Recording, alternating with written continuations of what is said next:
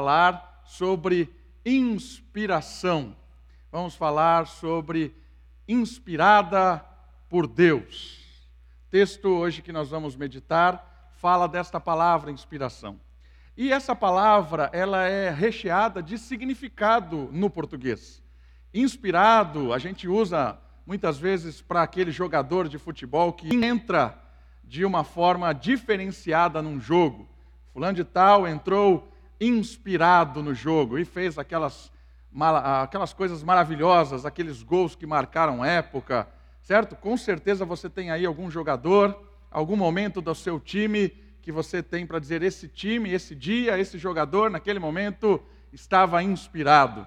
Essa é uma forma de usar a palavra inspiração. Ou usamos isso para um artista, uma obra de arte inspirada, ou, usando, ou usamos isso ah, para algum momento específico, hoje eu estava inspirado. Se, se de alguma forma você se surpreende consigo mesmo. Inspiração é usado nesse sentido. Uma outra forma que também usamos no português, inspirar, tem a ver com respiração. Inspirar é quando nós mandamos ar lá para dentro. Inspirar, isso é inspiração, quando você manda ar para dentro. Mas olha que interessante, a palavra que nós vamos abordar hoje, a palavra inspiração, e a palavra é usada aqui nesse texto que já está projetado aí, a referência, 2 Timóteo capítulo 3, verso 16 e 17, inspiração tem um sentido que não é comum no português. A palavra aqui usada no idioma grego, ela tem um aspecto de sopro. Certo? Inspiração de Deus, ou mais especificamente no versículo que nós vamos ler, é inspiração do Espírito, do Deus Espírito. É o sopro do Deus Espírito. Nós vamos falar hoje desta inspiração divina. E nós vamos falar dessa inspiração divina de uma forma específica. Deus inspirou a sua palavra registrada. Deus inspirou a sua palavra revelada e a qual ele pediu que fosse registrada por diversos momentos na história do seu povo, na história dos seus eleitos. Deus se revelou de diversas formas, de maneiras diferenciadas, e em determinados momento, momentos, Deus chamava alguém específico e solicitava que ele registrasse ou então ele conduzia alguém, chamado por ele, para uma produção de uma obra registrada, inspirada. Se você olhar, por exemplo, ah, no Pentateuco, por algumas vezes Deus chamava Moisés e dizia para ele: Moisés, registre estes ensinamentos, registre estes estatutos e essas estatutos e essas coisas registradas, elas eram inspiradas por Deus. E por diversos momentos da história, Deus se revelou e houve um registro, e esse registro é inspirado de Deus. E nós vamos falar especificamente sobre isso hoje, vamos aprender sobre isso no texto de Paulo. Paulo está orientando um jovem pastor chamado Timóteo, e ele, em diversas maneiras, fala várias orientações de como ser um pastor, de como cuidar da comunidade, de como ensinar, algumas convicções importantes que ele precisava ter e desenvolver na sua caminhada. E uma delas é sobre inspiração, é sobre a palavra registrada.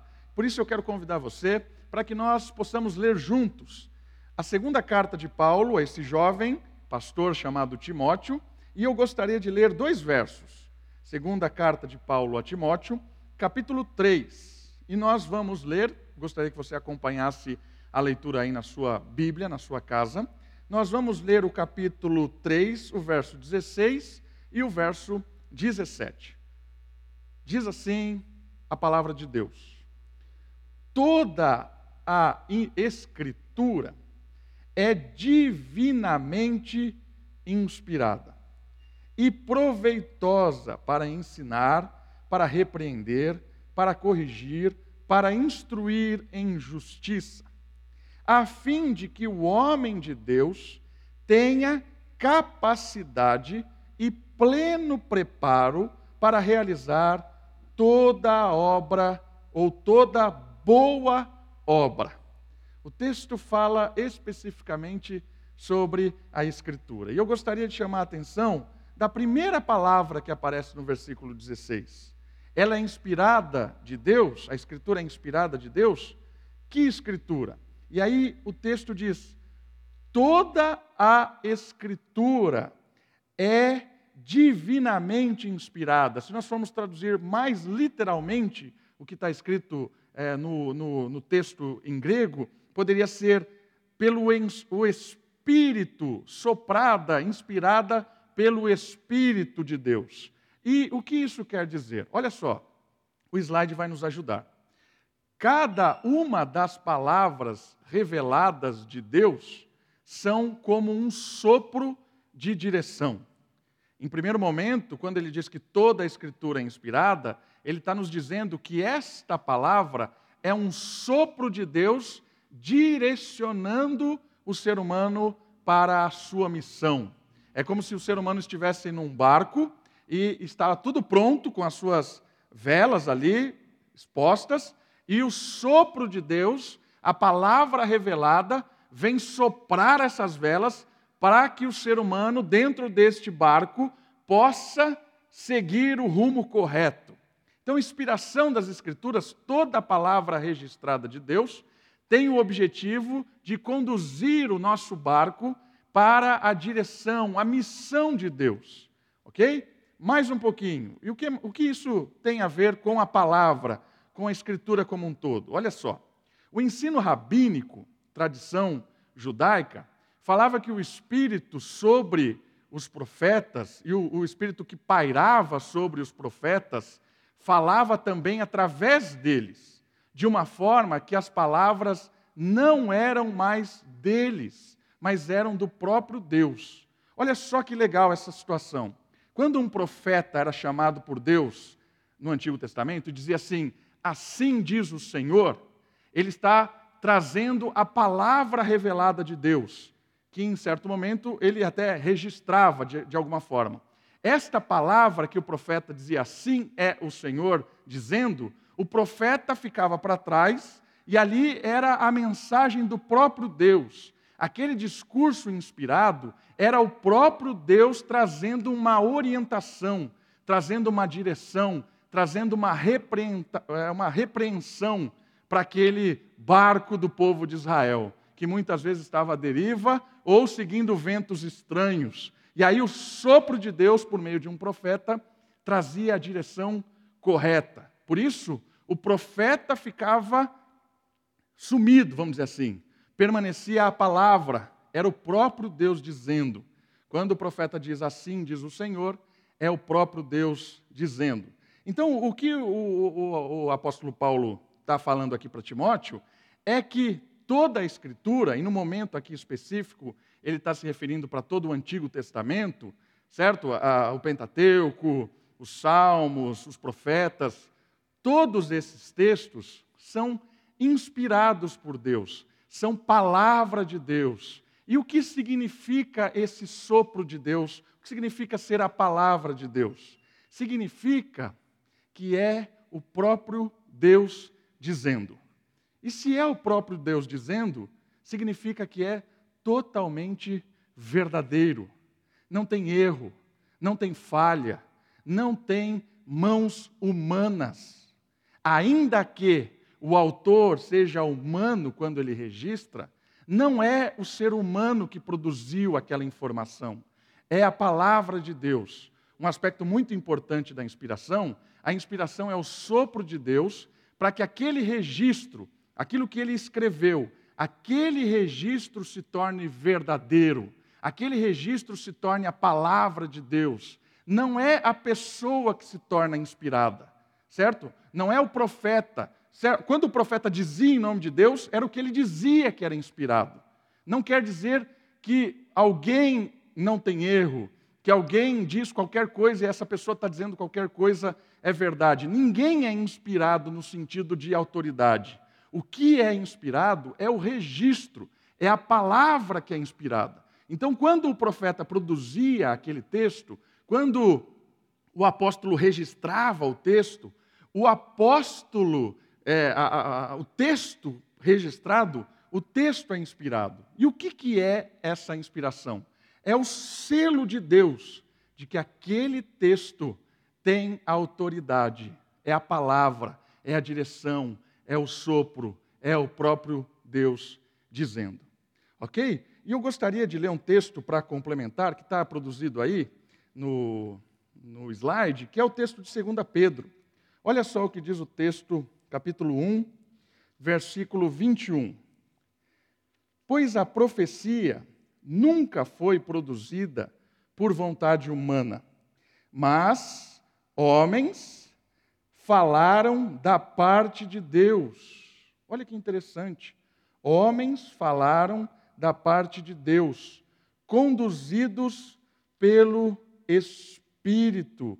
Ou seja, não é uma questão humana. Olha o versículo anterior. Sabei antes de tudo que nenhuma profecia das Escrituras é de interpretação particular, ou seja, é um achômetro de quem registrou. É o próprio Deus que deu o selo de autoridade para a Escritura.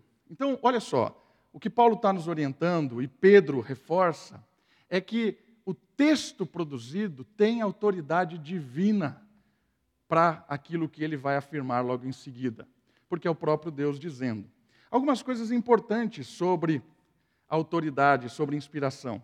Nós temos dois textos no Novo Testamento, um do próprio Paulo, em 1 Timóteo capítulo 5, versículo 18, e o outro de Pedro, em 2 Pedro 3,16, em que esse peso de escritura é dado também para os escritos do Novo Testamento.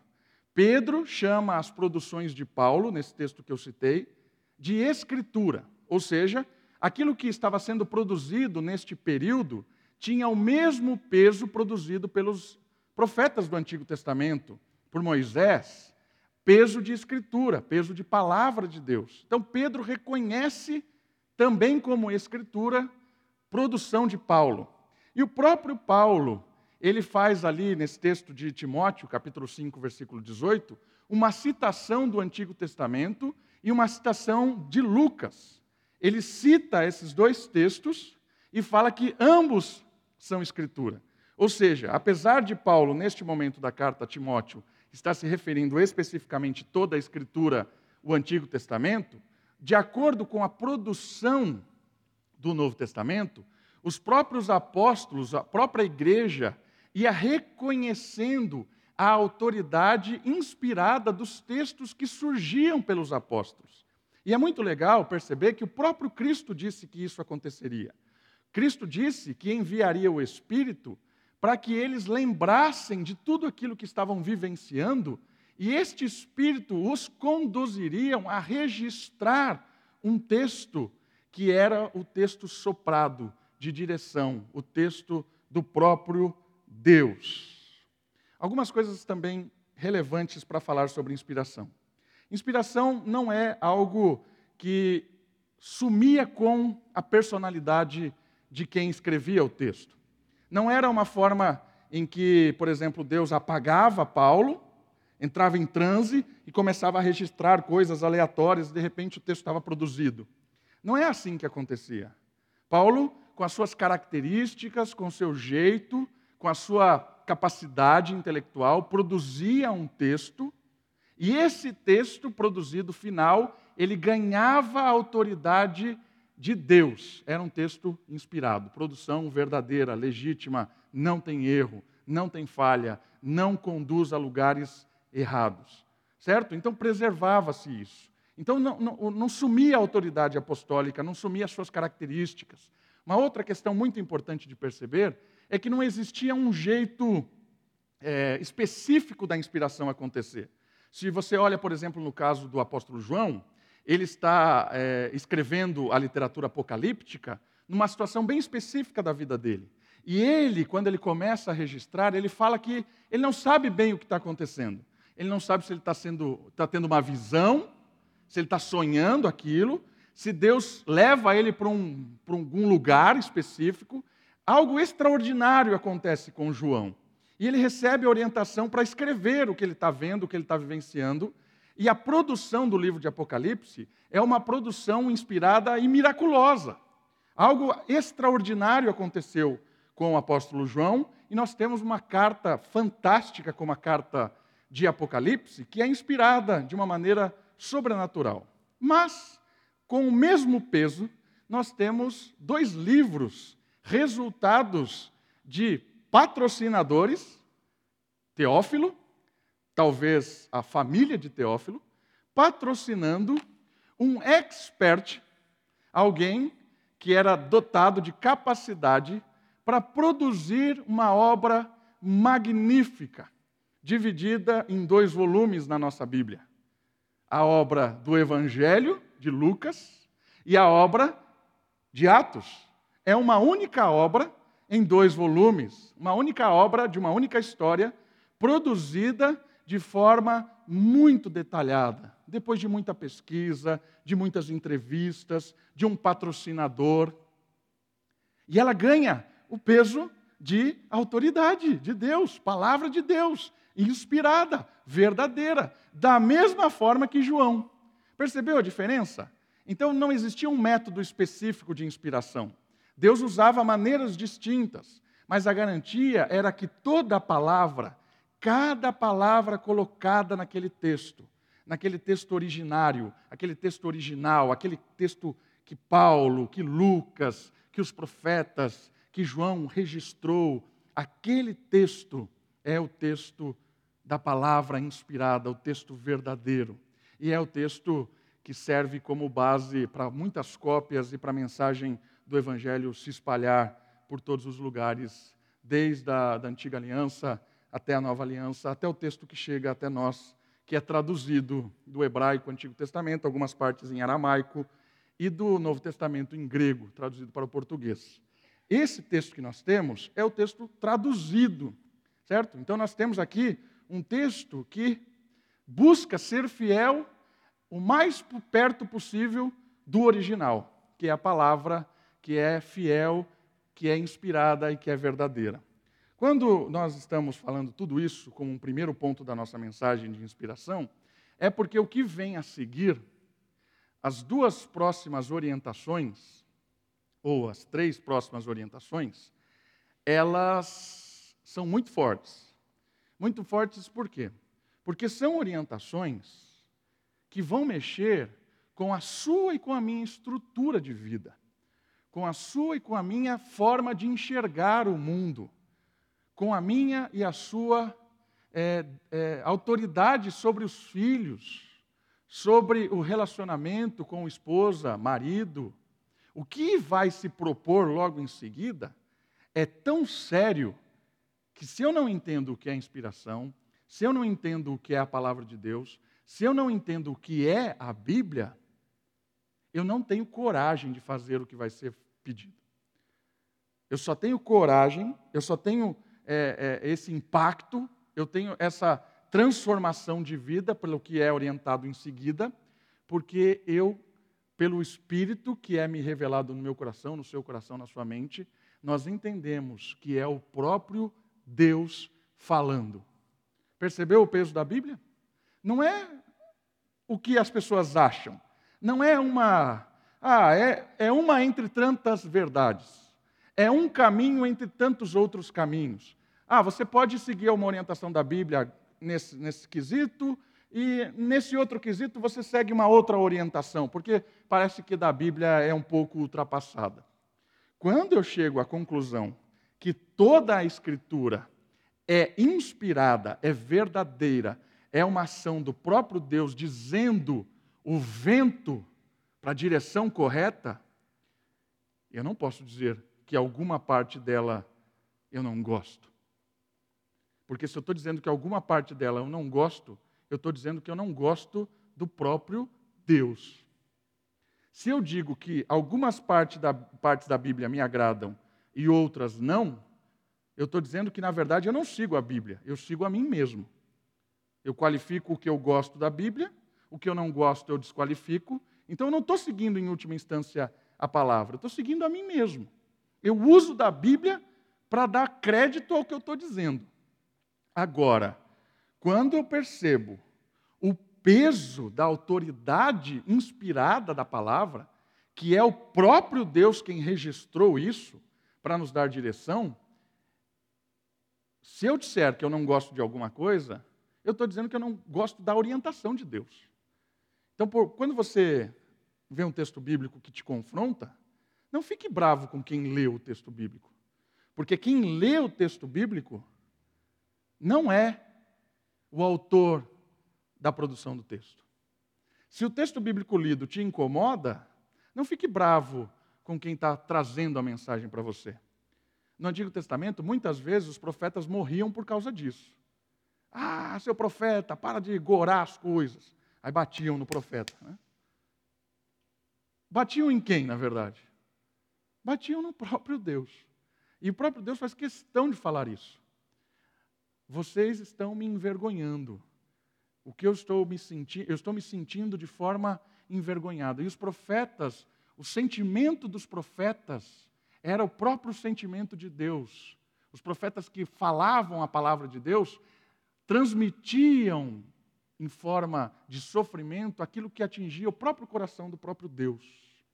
Então, toda vez que Deus era destratado num sentido de rejeitado como orientação ao seu povo, o profeta sofria e o próprio Deus sofria em um sentido de que o povo não estava rejeitando e batendo no profeta, o povo estava rejeitando e batendo na autoridade da mensagem. É isso que chega a nós também. Por isso eu gostaria que você percebesse que as orientações da Bíblia, elas têm um peso da palavra de Deus. E aí também tem uma questão muito importante. Você precisa interpretar a Bíblia de uma forma correta. Tem pessoas que manipulam a interpretação da Bíblia. Então, é, é por isso que você tem orientação no livro de Atos, por exemplo, para que nós sejamos como o, os bereanos, que quando alguém ensinava a palavra, era conferido com a Escritura. A Escritura, o peso de autoridade é da Escritura, sempre da Escritura. Talvez você ou eu possamos ter alguma, é, algum equívoco na interpretação da Escritura. Mas aí a gente precisa conversar com outras pessoas e perceber: será que realmente eu estou compreendendo aquilo que está sendo dito naquele texto? E a gente precisa fazer uma interpretação das Escrituras de forma é, simples e de uma forma é, legítima. Não inventar coisa. Por que, que eu estou dizendo isso? Porque tem gente que não respeita a interpretação das Escrituras. Ele tira um versículo completamente do contexto e ele fala desse versículo com uma autoridade completamente equivocada. Se eu não respeitar o texto, onde ele está inserido, o contexto dele, e retirar o princípio, eu começo a, a, ensinar coisas que não fazem sentido. Ou eu começo a viver de uma forma que não faz o mínimo sentido. Por isso é importante a interpretação das Escrituras. É importante perceber que as características dos autores produziram textos diferentes. Eu não posso interpretar o livro de Apocalipse de João da mesma maneira que eu interpreto a carta de Paulo. Por quê? Pelo motivo simples e óbvio. Apocalipse, Apocalipse tem uma literatura apocalíptica. É uma literatura simbólica, é uma, uma literatura cheia de ilustrações. A carta é uma carta, muitas vezes, pastoral, de orientações práticas, de princípios. Se eu não percebo a diferença de uma carta e de uma literatura apocalíptica, eu faço interpretações equivocadas. Uma outra questão também muito importante é perceber que a, a palavra de Deus ela traz princípios e os princípios são aplicados no contexto em que eles são é, ditos. Eu preciso entender o princípio para que eu possa tirar o princípio daquele contexto em que ele foi aplicado, para que esse princípio faça sentido hoje. Dar um exemplo para você. Uso de véu. Já leu o texto bíblico do uso de véu? texto de Coríntios, você tem um versículo ali que é chave, que explica o uso de véu, explica o princípio por trás. O uso do véu está ligado com um princípio de autoridade, de organização da igreja. E o véu foi usado como símbolo para aquelas pessoas inter interpretarem aquilo. Se eu percebo que naquele texto tem esse símbolo, essa, é, esse, esse princípio de autoridade, eu retiro o princípio e aplico esse princípio de autoridade, de ordem na igreja, em qualquer contexto. Se eu chego numa igreja que não tem um problema de autoridade como estava tendo em Corinto, o sinal se torna desnecessário. O sinal foi usado naquele contexto para responder um problema imediato, contextual. Se eu não percebo isso, eu tiro direto os ensinamentos, eu começo a viver de uma forma culturalmente grega, culturalmente da igreja de Corinto aqui em Americana. E isso não faz o mínimo sentido mais. Percebe que é interessante perceber essas questões interpretativas, diferenciar os autores, diferenciar os estilos da autoridade bíblica, da, do texto produzido, e diferenciar também princípio aplicado, da a aplicação do princípio. Eu não tenho que pegar a aplicação do princípio lá na Grécia e trazer para hoje. Eu preciso pegar qual é o princípio que eles aplica, aplicaram, e esse princípio eu aplico hoje em Americana. Percebeu? Eu acho que isso ajuda a gente a perceber que Muitas vezes a gente está fazendo um monte de ritual que não tem o mínimo sentido, trazendo direto coisas sem considerar o princípio, considerando apenas a aplicação do princípio. E isso é tão legal de perceber que o princípio pode ser aplicado aqui na Moriá de uma forma diferente de uma igreja presbiteriana num bairro mais afastado. O princípio vai depender do contexto do que está acontecendo, da leitura das pessoas ali, o princípio é o importante, o princípio é o que preserva a, a, o vento de Deus, a direção de Deus. Isso é muito legal de perceber, para que a gente não veja coisas grotescas acontecendo dentro da igreja em nome da palavra de Deus, mas na verdade não tem nada de palavra de Deus, tem interpretações equivocadas e que desrespeitaram com, completamente uma forma simples de interpretar qualquer texto. Você, por exemplo, quando vai ler um jornal, você não lê um jornal da mesma forma que lê uma poesia. Ah, talvez leia, né? mas se você está fazendo isso, não você está sendo bobo. Né? Quando eu digo que não, não lê, é, é muita, né? Esperar muito, porque tem gente que faz isso, infelizmente. Lê o jornal igual lê uma poesia, e depois vai ler uma receita de bolo igual. Né? Mas não faça isso. Né? Se você fizer isso, você está cometendo um erro gravíssimo, porque a receita de bolo tem um propósito tem um jeito de escrever. O jornal tem outro propósito, tem um jeito de escrever. São formas distintas de ler textos. Certo? Muito bem. Por que tudo isso? Porque essa inspiração vai produzir algo muito importante nesse versículo bíblico. E o que vai produzir nesse versículo?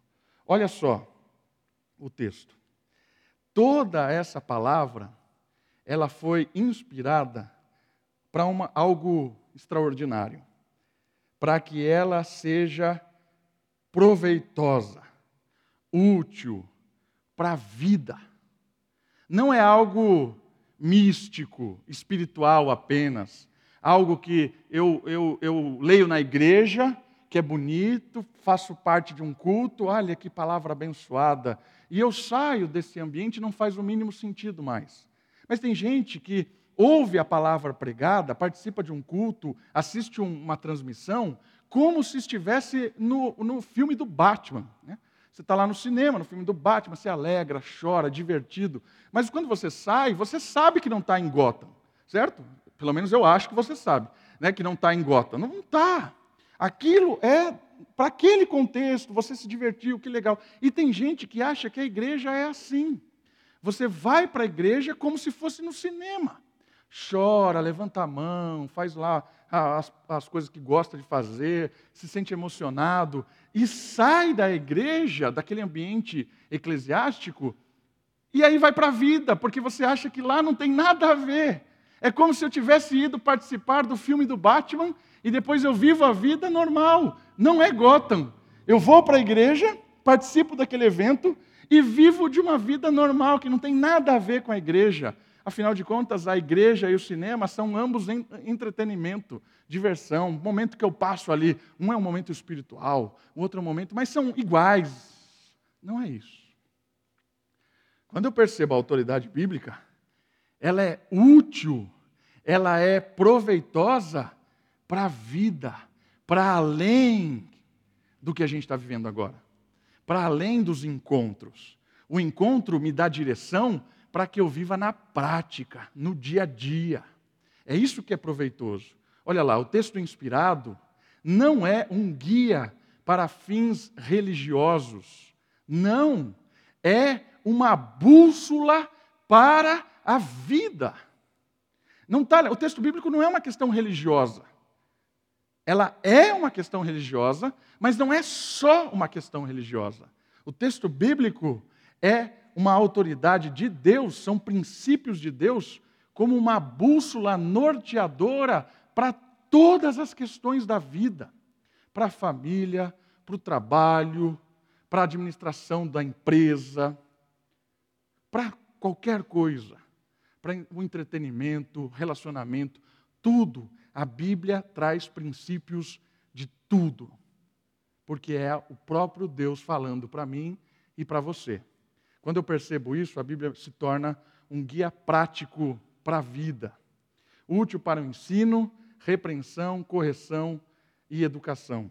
A gente vai comentar aqui de forma rápida cada um deles, mas os ensinos bíblicos, quando interpretados corretamente, quando, como já mencionamos, nos darão princípios eternos para serem aplicados a todas as áreas da vida. E aqui tem algumas questões legais. Ele é útil para quê? Olha só, a palavra vai dizer: útil e proveitoso para ensinar. Por que, que é útil e proveitoso? Porque tem na Escritura o que é correto, o que é certo, a maneira certa de viver, a maneira certa de cuidar dos filhos, de educar, de disciplinar, de corrigir, a, man a maneira certa de se relacionar com a esposa, com o marido. Não é uma lei. Em que sentido de lei? Agora, olha, olha aqui o, o pulo do gato. Não é uma lei no sentido de você tem uma fórmula mágica. Fale para a sua mulher que ela sempre tem razão que vai dar certo. Né? Apesar disso ser uma fórmula mágica, e funciona às vezes, mas a Bíblia não traz esse tipo de orientação como lei. Ó, oh, tem uma fórmula mágica, se você fizer essa fórmula mágica, vai dar certo na sua casa. Não tem isso na Bíblia, não tem esse tipo de lei. Por quê? Lembra o que eu disse? São princípios. Se você pegar o véu e botar na cabeça, hoje não está cumprindo o princípio bíblico. Está apenas imitando alguém que praticou num contexto específico o princípio. Então, o que, que eu quero dizer com isso? Que como a Bíblia não tem essas leis, essas fórmulas, senta aqui, faça isso, deixa aquilo, né? não vai dizer para você como cuidar da sua mulher, como reagir a uma discussão, como cuidar do seu negócio, não vai ter essa lei, essa fórmula registrada. Mas como é que a Bíblia vai ensinar então? Princípios. Vai ter princípio para tudo. Se você pegar o livro de Provérbios, lá vai dizer assim: a palavra branda desvia o furor. Princípio maravilhoso para uma discussão com qualquer pessoa. Que princípio maravilhoso é a palavra branda desvia o furor? Uma vez, eu estava saindo ah, com o pessoal da igreja, né, a gente se reuniu no final de ano lá, molecada, tinha uns 16, 17 anos, saiu em bando. Né? Eram umas duas horas da manhã, comemos pizza, soltamos rojão, fizemos festinha lá, é coisa de crente. Aí depois, no, no final, nós saímos todo mundo junto em bando. Estava andando no meio da rua. Aí veio um cara, um carro, ah, que doido, assim, passou a milhão do nosso lado raspando. Né? Todo mundo gritou. Para quê? Né? O cara deu um cavalo de pau, voltou para cima da gente, saiu do carro, a hora que ele olhou para a gente, eu falei assim, cara, cara, perdoa. Desculpa a gente, a gente é bobo, moleque, nos perdoa. Cara, aquilo desmanchou, cara. Ele desmontou, ele fez voltou para o carro correndo e foi embora. Palavra branda desvia o furor. É óbvio que ele ia apanhar de 20 pessoas, né? Eu espero. Eu ia ter corrido, mas acho que os outros 19 bateriam. Mas, percebeu o que aconteceu? O cara está virado. E ele reagiu a uma, a, a uma situação de forma irada. E a ira dele, o princípio eterno do provérbio diz para nós: responda com brandura à ira. E essa ira vai ser desviada. Acabou. O cara percebeu que ele estava louco, perdeu o senso. De repente a palavra branda desarmou ele e ele caiu em si. O que eu estou fazendo? Ele voltou envergonhado para o carro e foi embora. Isso vale para a sua discussão na sua casa, com a sua esposa, com seus filhos. Isso vale com a discussão no trabalho. princípio eterno, ensino correto. A Bíblia traz ensinos corretos, princípios corretos para todas as áreas. Todas. Lembra? Não é uma lei, é um princípio. Não é uma fórmula mágica, é um princípio. A Bíblia sempre vai trazer um ensino verdadeiro, porque é o próprio Deus trazendo a bússola, o Criador que fez todas as coisas funcionando de forma ordeira. Ele sabe como as coisas funcionam e por isso ele ensina como fazer funcionar qualquer área da existência humana. Ensino. A segunda palavra que aparece, que ela é proveitosa e útil, para repreender, tem a ver com correção, tem a ver com aquilo que está errado, tem a ver com apontar os nossos pecados.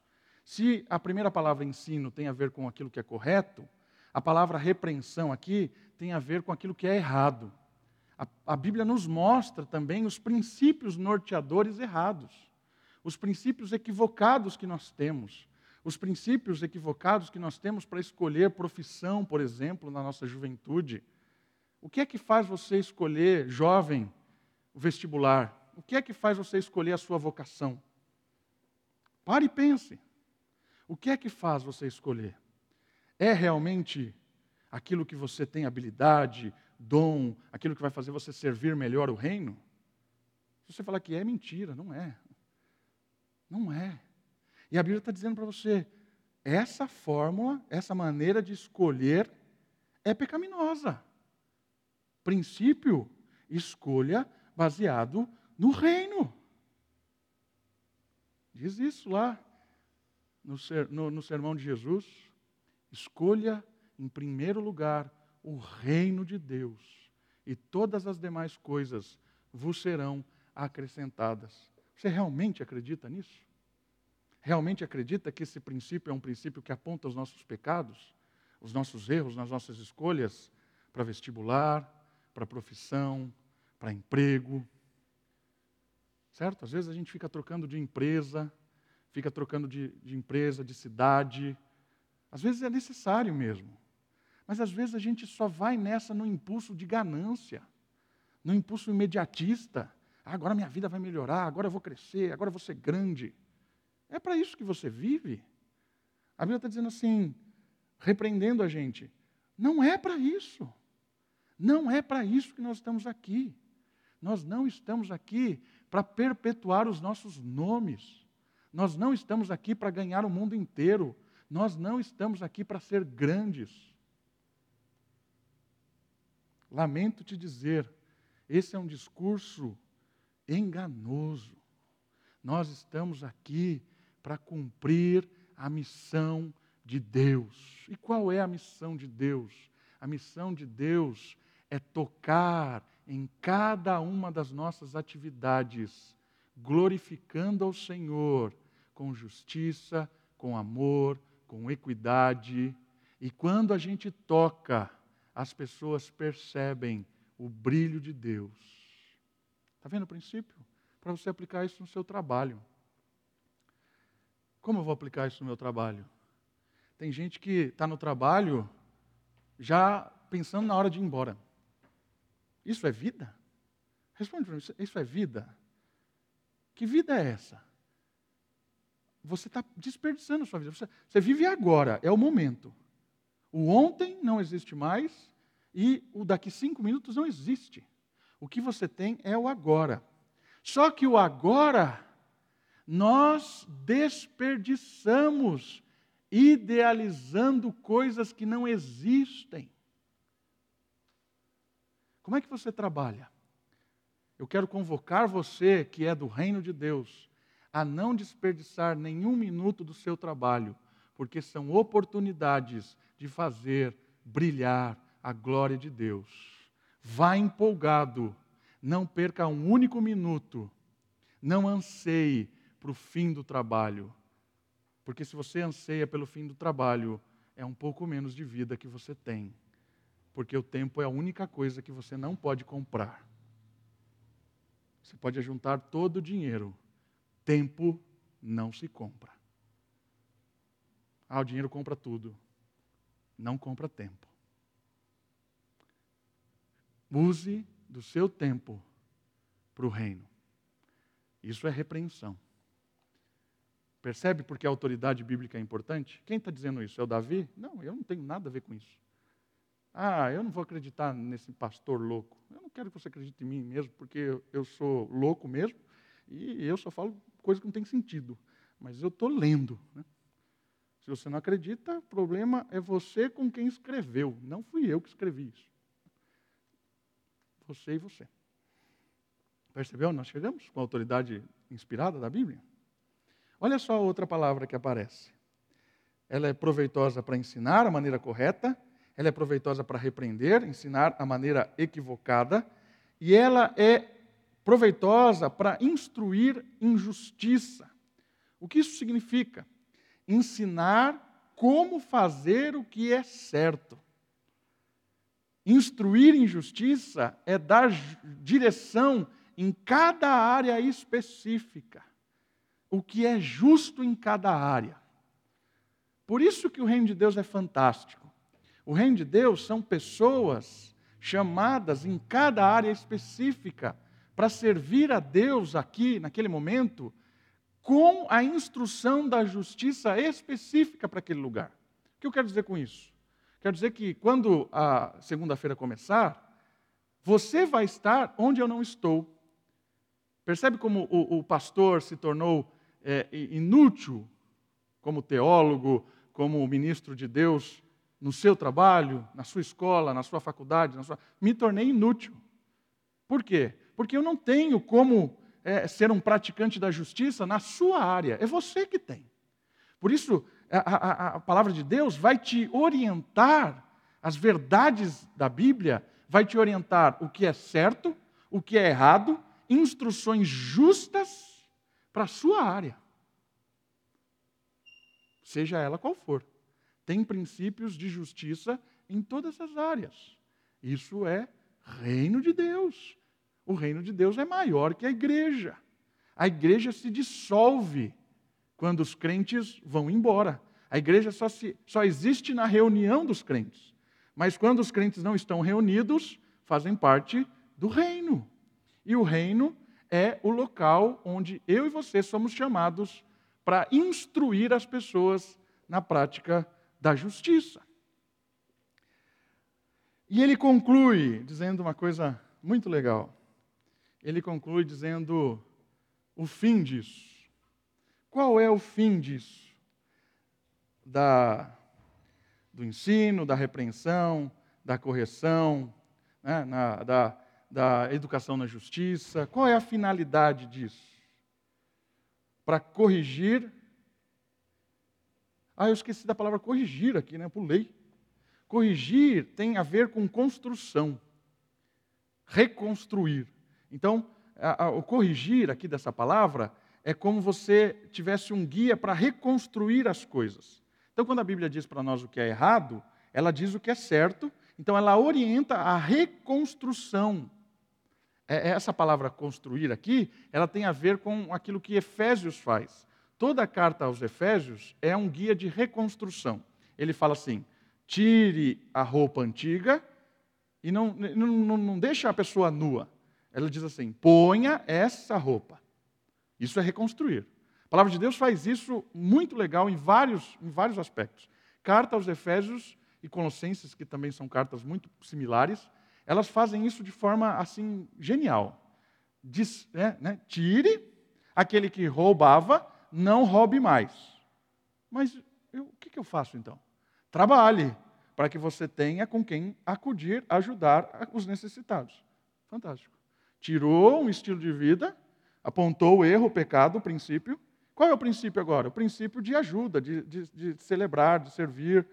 Ah, beleza, me visto, reconstruiu. Okay? Então aqui nós temos esses quatro pontos importantes: ensino, repreensão, correção e instrução na justiça. E aí vem isso aqui. Para quê? Produzir perfeição. Ah, isso vai falar, ah, ninguém é perfeito. Verdade, ninguém é perfeito. Cristo só é perfeito. Por isso que nós estamos sendo lapidados à imagem do ser humano. Né? Tem uma frase muito legal do do Philip Yancey, que diz que Jesus não nos chamou para sermos é, crentes, cristãos. Ele nos chamou para sermos é, perfeitos humanos, não sermos religiosos, mas sermos humanos verdadeiros. Então, a obra de Cristo em nós não é para sermos religiosos, é para sermos mais humanos. Essa é a ideia da perfeição. Da perfeição, pessoas que imitam o humano perfeito, que é o Senhor Jesus. É essa a ideia de maturidade, de crescimento. O fim da, da, de toda essa instrução é a maturidade, o crescimento, produz isso. Aqueles que são pelo Espírito trabalhados, pela Escritura, amadurecem, crescem. O fim deles é serem perfeitos, humanos, restaurados, maduros e perfeitamente habilitados. Olha que legal. Então, Cristo vai sendo moldado em nós pelo Espírito, a partir de todos esses ensinamentos. Para quê? Para que eu me torne cada vez mais humano, cada vez mais parecido com Cristo e capaz de servir os outros, capaz de demonstrar um rastro de humanidade. Por onde eu passo, as pessoas percebem Cristo, a glória de Deus, conhecem a ação do Senhor. Quanto mais a palavra de Deus penetra o nosso ser, mais podemos vivenciar nossa humanidade em Cristo. Esta, esta deixa rastro de boas obras, que é o versículo 17. Né? Ele diz isso, a fim de que o homem de Deus tenha capacidade e pleno preparo para realizar toda boa obra. E o que é uma boa obra? Uma boa obra é uma obra no poder do Espírito que humaniza a nossa sociedade tão desumana. Por isso, todo esse trabalhar, todo esse agir da palavra de Deus, ela visa um amadurecimento nosso, ela visa que eu saia de uma situação e progrida para uma situação de proximidade, de intimidade com Deus, mais parecido com Cristo. E essa essa situação nova é uma situação de capacidade para produzir obras boas na minha casa, no meu trabalho, no meu estudo, na igreja, nos meus relacionamentos sociais, onde eu estiver como integrante do reino, eu consigo, pelo poder do Espírito, produzir boas obras, obras que estão ligadas com a justiça de Deus, que estão ligadas com aquilo que agrada ao Senhor. Boas obras não também não é o que eu acho que é boa obra. Muitas vezes nós estamos presos a esse tipo de coisa. Né? Eu quero servir as pessoas, eu quero ajudar, mas eu quero ajudar do, do, da forma que eu quero. É eu que determino o que é uma boa obra. Eu que determino a maneira que eu vou ajudar, o que eu acho bom, o que eu acho ruim. Isso não é uma boa obra.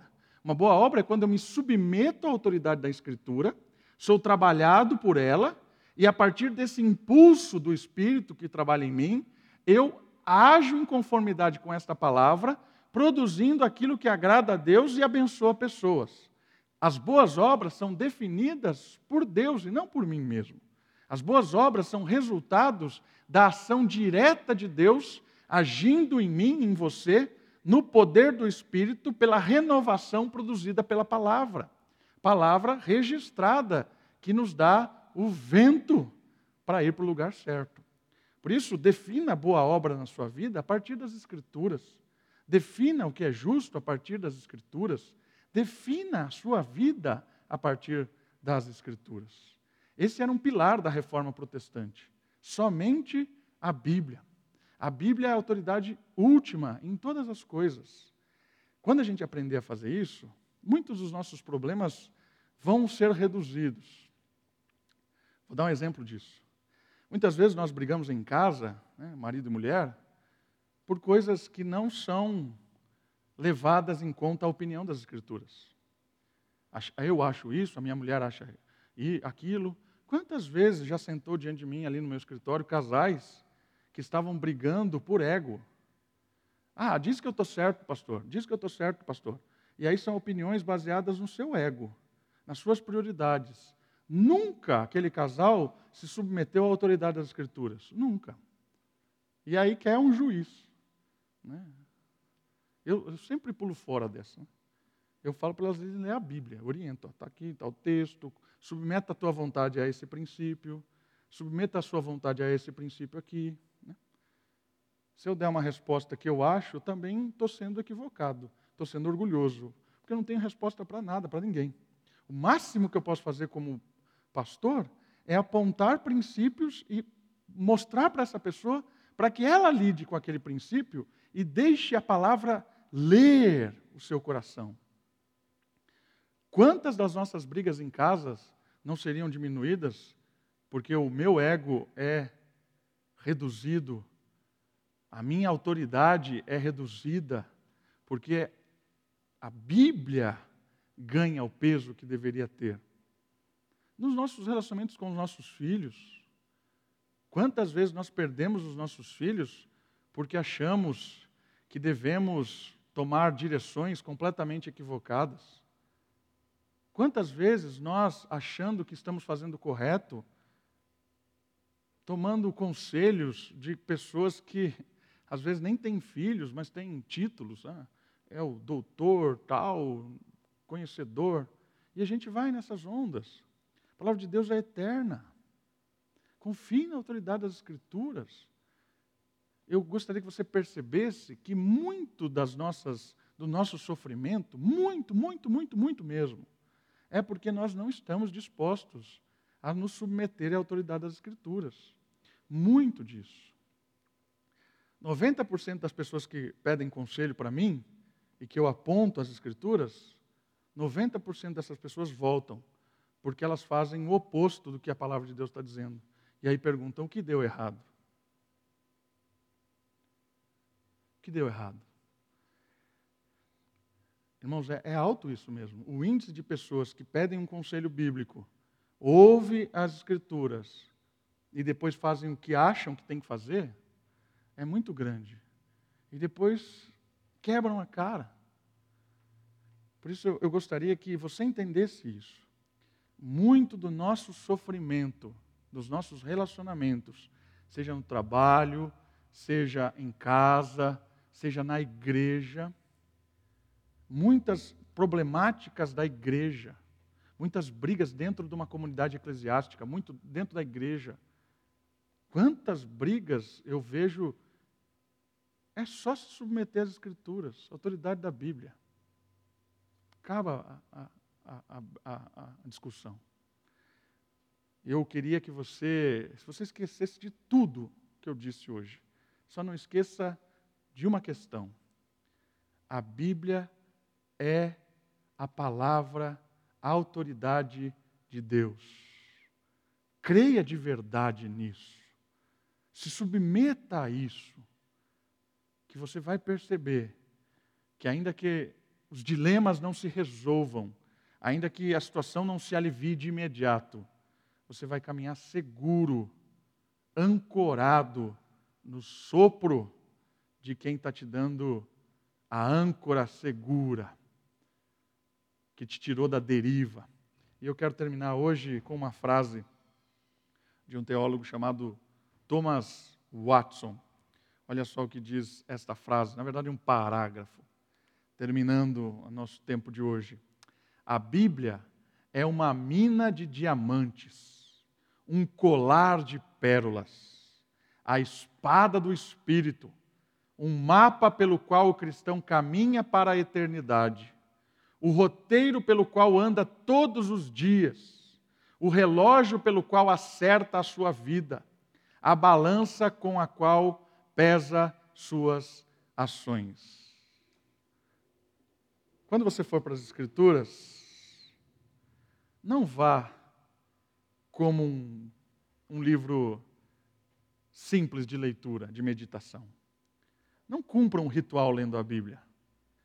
Vá para a Bíblia como alguém com o coração quebrantado, dizendo para o Senhor: me ensina o que é certo, corrige o que é errado, reconstrói o que está construído de forma equivocada, me dê instruções para praticar a justiça no meu dia.